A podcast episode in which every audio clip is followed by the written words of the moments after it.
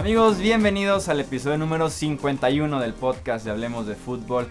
Yo soy Jesús Sánchez, es un placer darles la bienvenida a este espacio que se dedica solamente a platicar del fútbol americano de la NFL, como en cada episodio de los anteriores y para analizar lo que fue esta semana número 4, que también nos trajo varias sorpresas. No tantas como la semana pasada, pero sí una que otra por ahí que no esperábamos. Está mi amigo Luis Alberto Aguirre. ¿Cómo estás, Luis? Hola Jesús, un verdadero placer saludarlos. Listos para platicar lo que fue una también muy loca semana 4 la NFL. Y bueno, como que se empieza ahí a acomodar un poquito, ¿no? Lo que los contendientes, los pretendientes y los que son malísimos. Sí, no, va tomando forma.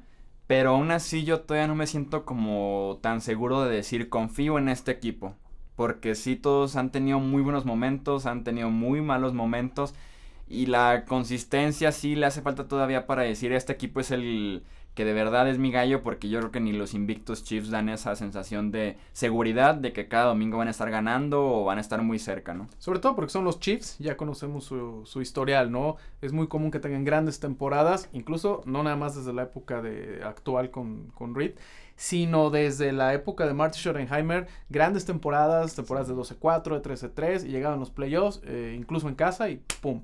Entonces, son el equipo que, que menos les creo por su historial. Sin embargo, sí creo que actualmente son el mejor equipo de la liga. Sí, no, y luego platicamos de los Falcons que también ya cayeron en el invicto, los Raiders que están sin coreback, los Pats volvieron a caer, entonces sí nos hace falta como alguien que realmente levante el mano, veremos si se da después de este primer mes de temporada. Antes de a platicar de los partidos más destacados, vamos a ver cómo nos fueron los pronósticos. A ver, me interesa. Aquí en la pantalla, si lo están viendo en YouTube, están viendo los pronósticos que tuvimos, los míos, los de Luis Alberto y los de nuestro suscriptor invitado que es Juanma Ramayo, que ya nos especificó que sí es Ramayo, que nos escucha desde Argentina, así que un saludo para Juanma, muchas gracias por participar. Y los resultados están ahorita apareciendo en pantalla. Yo 9-7 en esta semana. Mm, mejoré. Mejoré. Eh, Luis 16. Okay. Y Normal. y Juanma 8-8. Okay. Así que por tercera semana consecutiva, Luis gana en los pronósticos. Edgar ya nos tendría que poner unas fanfarrias, ¿no? Ya me las gané. Algo. antes, antes sí teníamos aquí FX, pero ya ahorita ya desaparecieron. Sí, bueno. Yo por primera. están, pero ya no se usan. Yo por primera vez no terminé último, ya es ganancia. Bueno. 9-7. A ver, el acumulado me interesa. Y en el acumulado eh, yo sigo en último lugar con 34 y 29. Ajá. Tú estás en la primera posición con 39 y 24. Muy bien. Y los suscriptores, hablemos de fútbol, están 36-27. Muy pegado. Está, está, está, cerrado. Sí, estás tú en primero, ellos a 3 eh, pronósticos acertados, ajá, y yo dos detrás de ellos, cinco detrás de ti. Ah, todavía falta mucho tiempo, ¿no? Faltan todavía 13, semanas, de temporada regular, así que le cuelga, le cuelga y no es, no es una carrera de, de velocidad, sino de resistencia. así que recuerden que este es el video en YouTube en donde nos pueden dejar sus pronósticos para la semana 5. Recuerden sin línea, solamente partido y cuál va a ser el ganador según sus conocimientos de NFL y los, los, elegimos de manera aleatoria. Veremos si esta semana quedan. Muchas gracias a los que participan. Esperamos sus pronósticos en los comentarios. Y ahora sí pasamos a lo que fue esta semana número 4. Arrancamos con uno de los temas principales, yo creo, de no solo de la semana, sino de todo el primer mes de temporada, que es lo que le está pasando a los Patriots, ¿no? Volvieron a perder 33-30 en contra de los Panthers, la segunda derrota de la temporada, la segunda derrota en casa y que bien pudieron haber sido tres derrotas con el milagro que sacaron en contra de Houston. ¿Qué le está pasando a este equipo y específicamente a la defensiva, Luis? Pues básicamente es la defensa, ¿no? Porque la productividad ofensiva siguen, son la número uno de la liga. Eh, Tom Brady está jugando espectacular. Están incluso corriendo la pelota. Yo creo que eh, todo, el, todo el peso se está cargando a la defensiva. Pero curiosamente están jugando mal. O sea, eh, no están aprovechando incluso jugar en casa digo, el, milagro que mencionabas contra los Tejanos de Houston, pero en realidad tendrían que ir 1-3, lo cual sería de escándalo, porque estás hablando de tres derrotas como local, algo que mm, yo estoy seguro que en la época de Bill Belichick y de Tom Brady no ha pasado nunca. Eh, no sé, a mí lo que más me preocupa con los Patriotas es que no pueden presionar al coreback enemigo, ¿no? Eh, el perímetro no es tan tan malo, pero si no tienes presión al coreback, por más que tengas a los mejores esquinas o safeties atrás, pues los corebacks te van a hacer pedazos. Los hizo pedazos un coreback novato hace ocho días con, con Watson. Cam Newton, eh, la ofensiva de las Panteras no es precisamente lo que fue en el año que llegaron al Supertazón, pero están explotando muy bien esas deficiencias que tienen eh, principalmente en el front seven, ¿no? Creo yo que necesitan mejorar mucho y si no pueden tener presión sobre el coreback, les va a costar mucho trabajo porque así es como se gana en diciembre y en enero. Y si se siguen manteniendo así por más de 30 puntos que anoten, pregúntenle a los Broncos del 2013, pregúntenle a los Carneros cuando ponen contra los Patriotas. Por más puntos que anotes, si tu defensiva no te da, no, no, no vas a llegar lejos en la postemporada. Sí, ¿no? Y que ese dicho de que la defensa gana campeonatos se ha, se ha sentido incluso más fuerte, ¿no? Recientemente con muchas defensivas muy buenas y que han llegado a ganar el Super Bowl. Yo estoy de acuerdo contigo, creo que tienen dos problemas y muy separados. En el front seven es falta de talento y en la secundaria es falta de comunicación y se ve que hay piezas nuevas. En el front seven básicamente es Trey Flowers lo que pueda generar este defensive de tercer año y ya, y que es un, un, equipo dependiendo de un solo pass rusher, a menos que sea Von Miller o Khalil Mack o Joey Bosa, se podría entender, pero si es Trey Flowers no puedes depender solamente de lo que haga él. Ya regresó Don Hightower y por lo mismo lo pusieron a jugar exclusivamente como defensive end porque sí falta quien le llegue al coreback. Y en la secundaria son muchísimas faltas eh, de comunicación, son errores en asignaciones.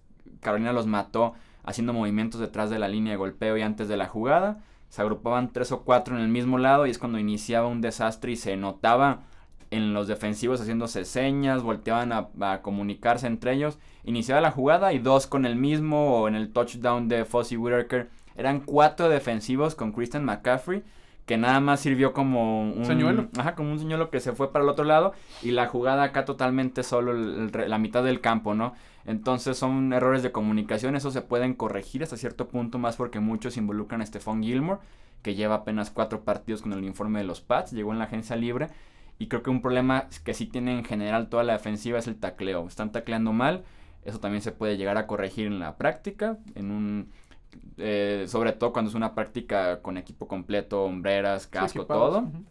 Entonces, veremos qué pasa, pero si esta defensiva también le falta mucho talento. Incluso ya se está platicando de si hacen un cambio ahora sí por Jimmy, eh, que involucra a Jimmy Garoppolo por un defensivo estrella o un grupo de defensivos en algún equipo que les sobren y que les haga falta un quarterback.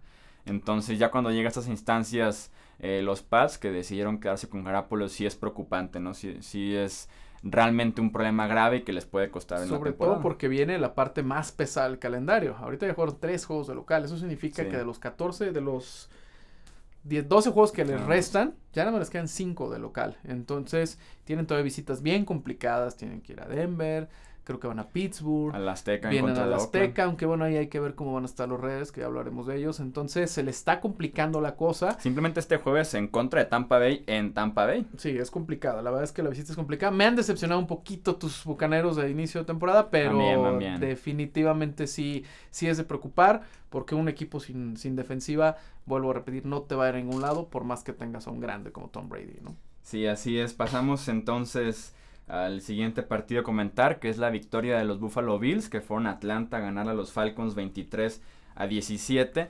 Y para mí es muy sencillo, la, la, defensiva está jugando muy bien. Con Sean McDermott ahora como head coach, aprovechando el talento que dejó Rex Ryan, porque invirtieron bastante en esa defensiva en el draft. Y ahí tienes nuevos nombres que llegaron como el novato Davis White, que anotó un touchdown, permitió solamente 18 yardas por aire, que es candidato a novato defensivo del año desde el inicio de la temporada. Mika Hyde, que también tuvo una intercepción, que llegó de Green Bay. Entonces piezas nuevas que se adaptan muy bien a ese sistema y que lo están ejecutando bastante bien. Y a la ofensiva se trata de una sola cosa, ser efectivos. Y lo platicaba en Twitter, Tyro Taylor lo que le están pidiendo es solamente cometer menos errores que el quarterback que está enfrente. En contra de Denver, Trevor Simeon dos intercepciones, Tyro Taylor cero. En contra de los Falcons, Matt Ryan fueron dos intercepciones, un fumble Tyro Taylor cero entregas de balón. Es ser efectivos y así están ganando los partidos. Sí, la verdad es que me ha sorprendido los Bills. Yo te lo dije la, la, la, ocasión pasada después de la victoria sobre, sobre Denver.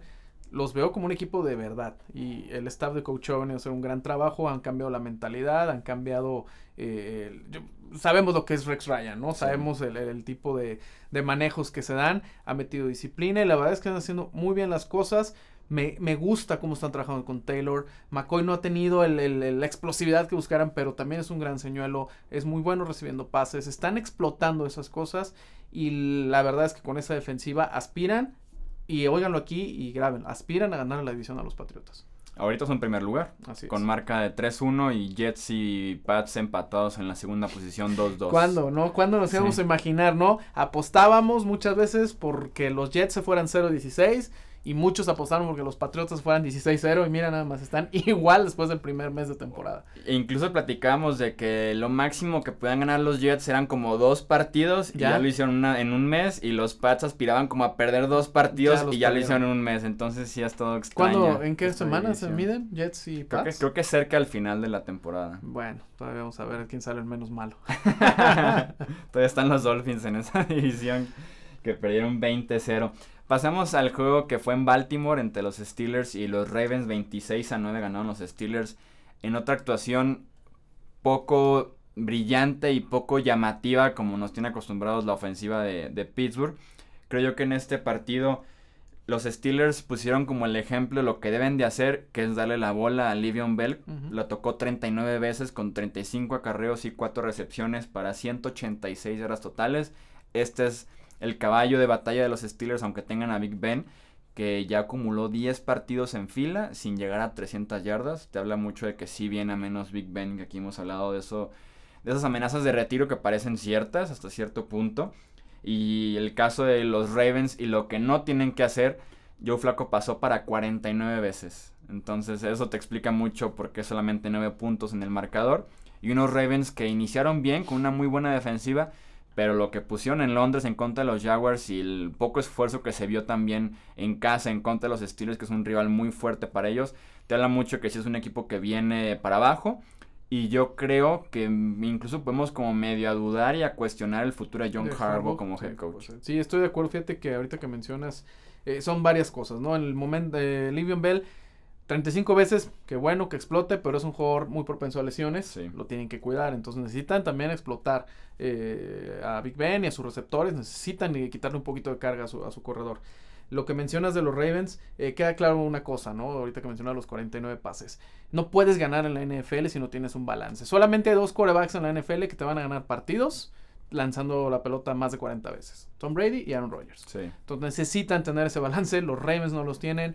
Joe Flaco no es un quarterback de élite, eh, aunque le pagan como tal. Sí. Y están, es- siento que es un equipo como si fuera viejo, como si fuera un, un equipo con poca, con poca hambre, no sé, me extraña porque son un equipo generalmente muy hambriento, muy difícil de ganarle en casa y más cuando se miden equipos como los acereros, ¿no? Los rivales divisionales. Es triste verlos así, pero bueno, también es un mal cambio generacional y yo también creo que, como dicen en inglés, está en el hot seat, ¿no? El señor Sí, sí, me parece que se está perdiendo esa actitud que tenía esa franquicia y desde el inicio del siglo hasta hace la temporada pasada todavía estaban peleando la división, ¿no? entonces veremos qué pasa en Baltimore.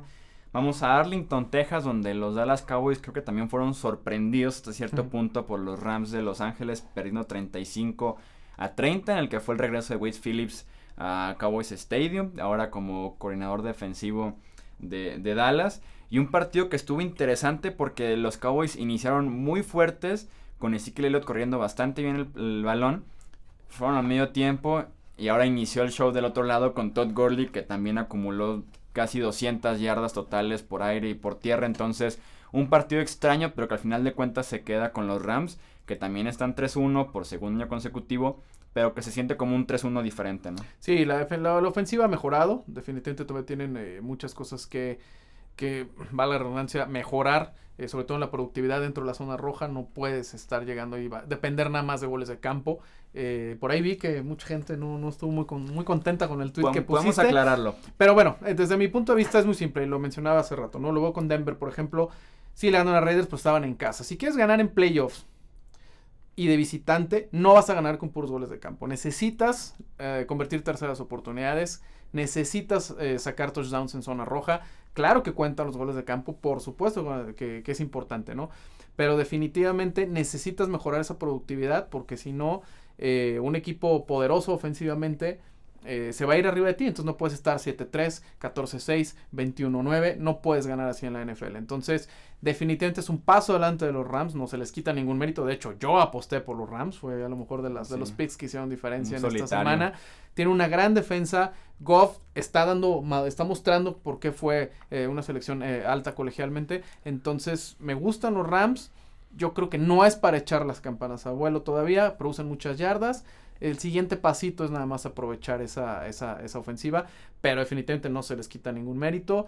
Y si van a ganar 3-0, pues bienvenido, ¿no? Las victorias en la NFL son muy complicadas y jamás nadie las va, las va a cuestionar. Simple y sencillamente creo que eh, necesitan mejorar un poquito esa productividad, sobre todo en tercer down. Sí, no, y es lo que platicábamos. El tweet, los voy a leer por si no me siguen en Twitter. Dice, los que están fascinados con los 35 puntos que anotaron los Rams NFL sí saben que 21 son producto de 7 goles de campo.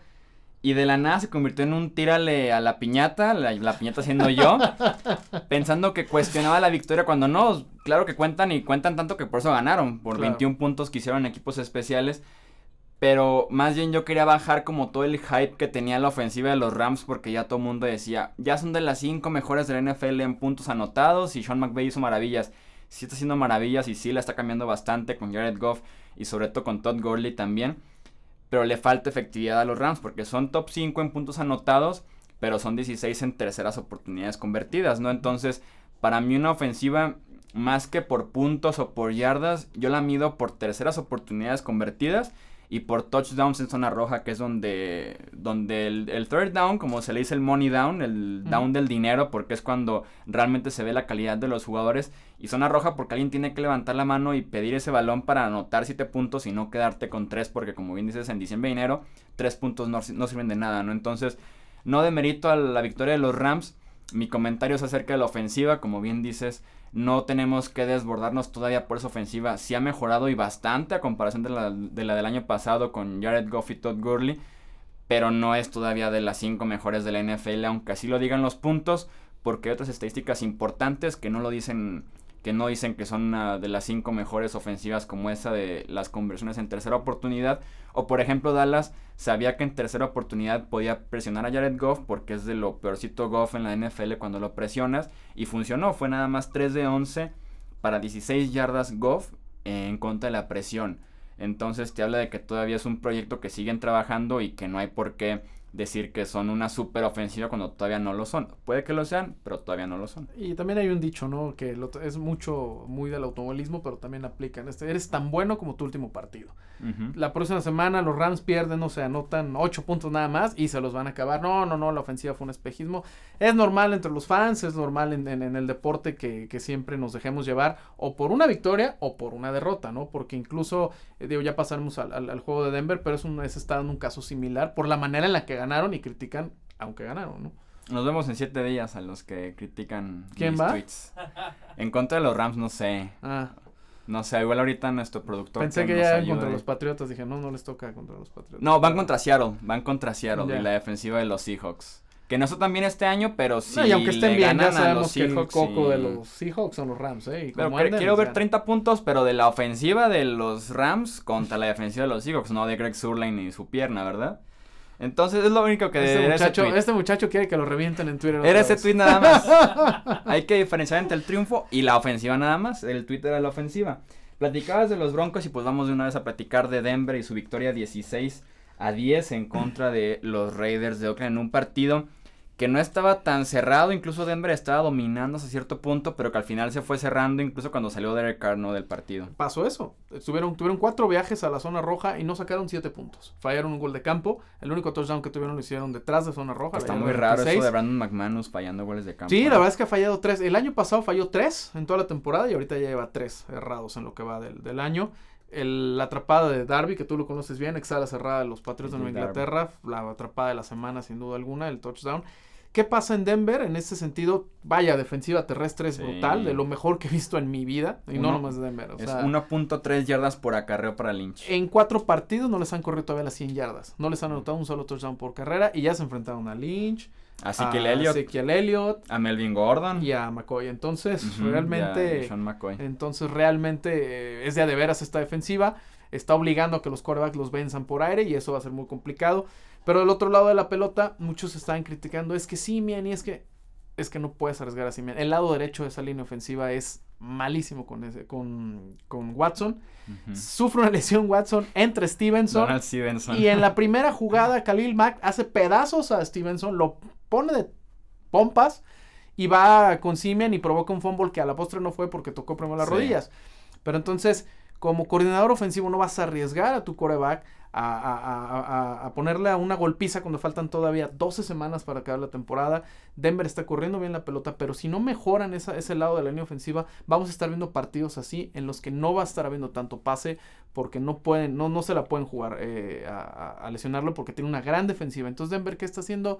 Está corriendo un poquito la pelota y le van a decir lo mismo que, a, que ahorita mencionabas al coreback de los Bills. No entregues el balón. Fue un partido sin entrega de balón y aunque les costó trabajito, ganaron el juego y pues a ver también los Raiders, ¿no? Que no se están viendo nada bien.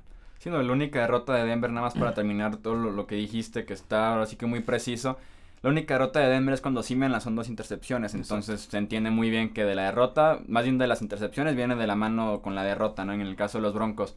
Y los Raiders están 2-2, dos derrotas en fila.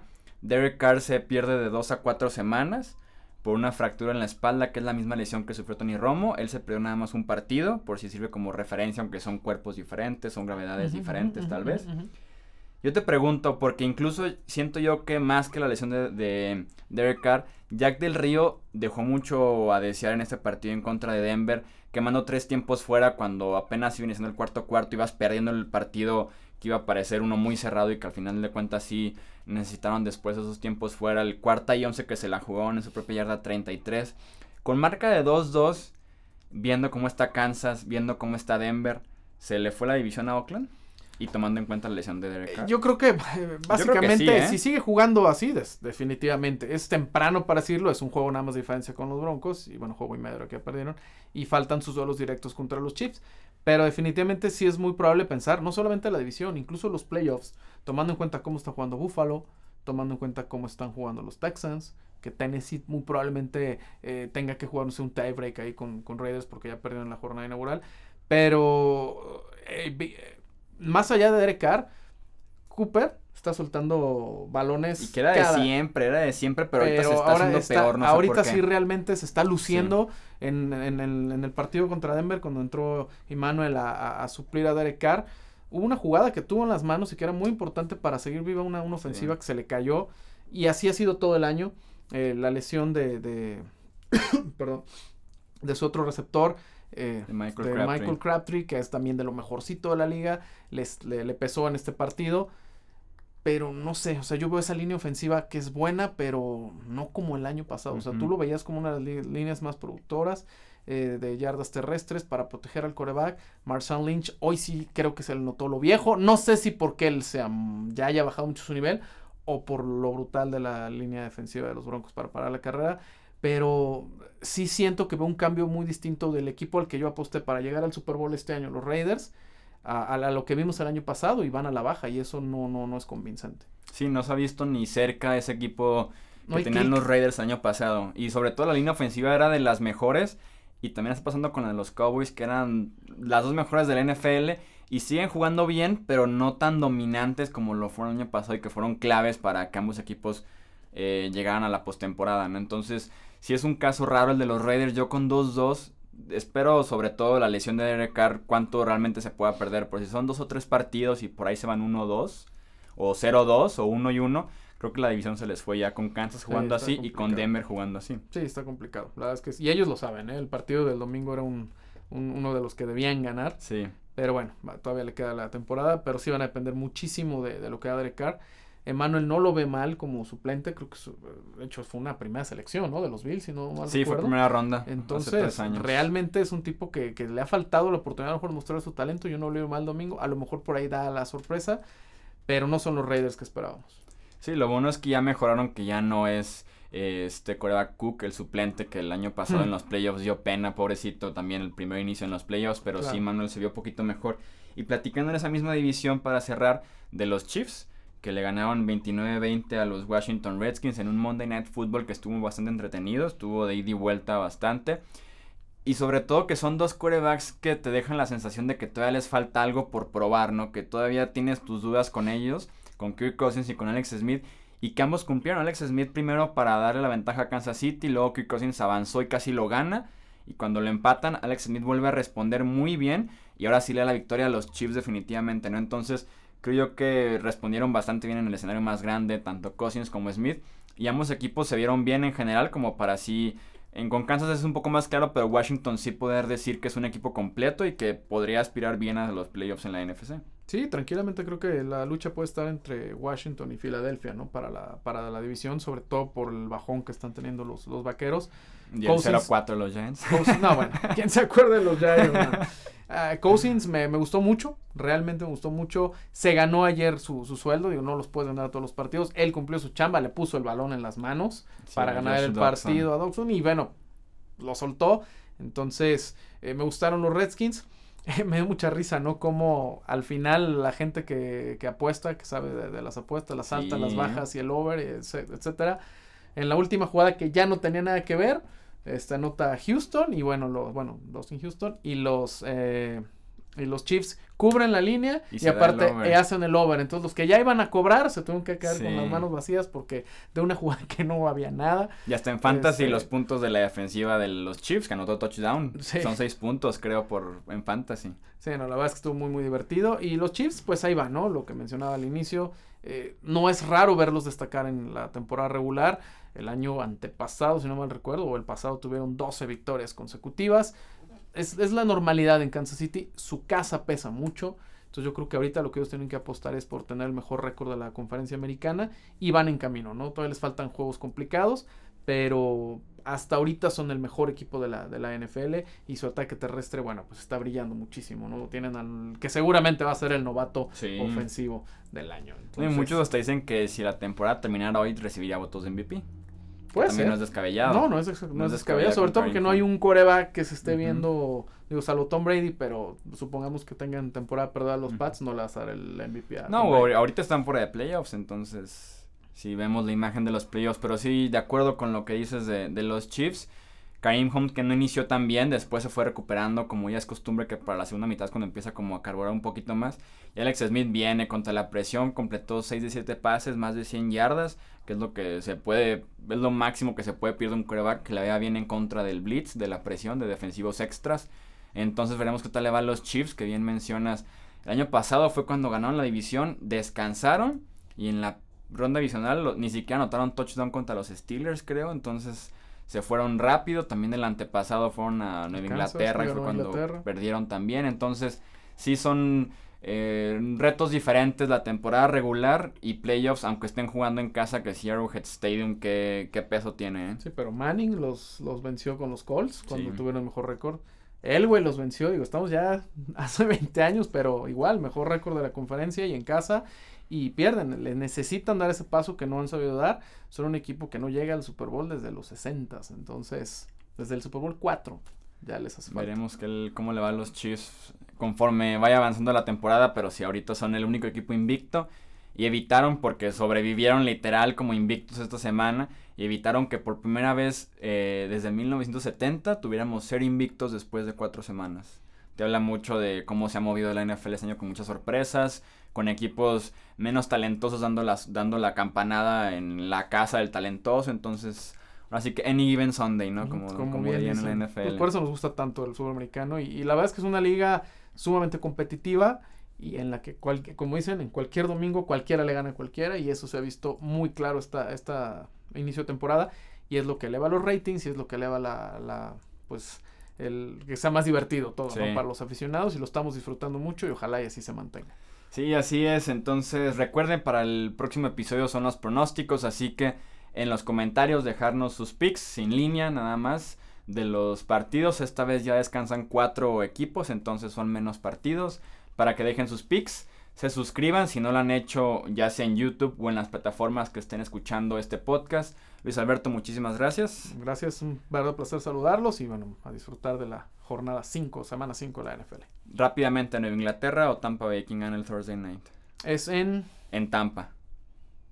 Ah, yo creo que ganan los Pats. Yo también, pero... Cerradón, Sí, cerradón. va a estar cerrado, ¿eh? va a estar cerrado. y También voy con los Pats. Eso fue todo entonces por este episodio 51 del podcast Hablemos de Fútbol. Nos escuchamos el viernes con el episodio 52 y la previa de la semana 5. Hasta la próxima.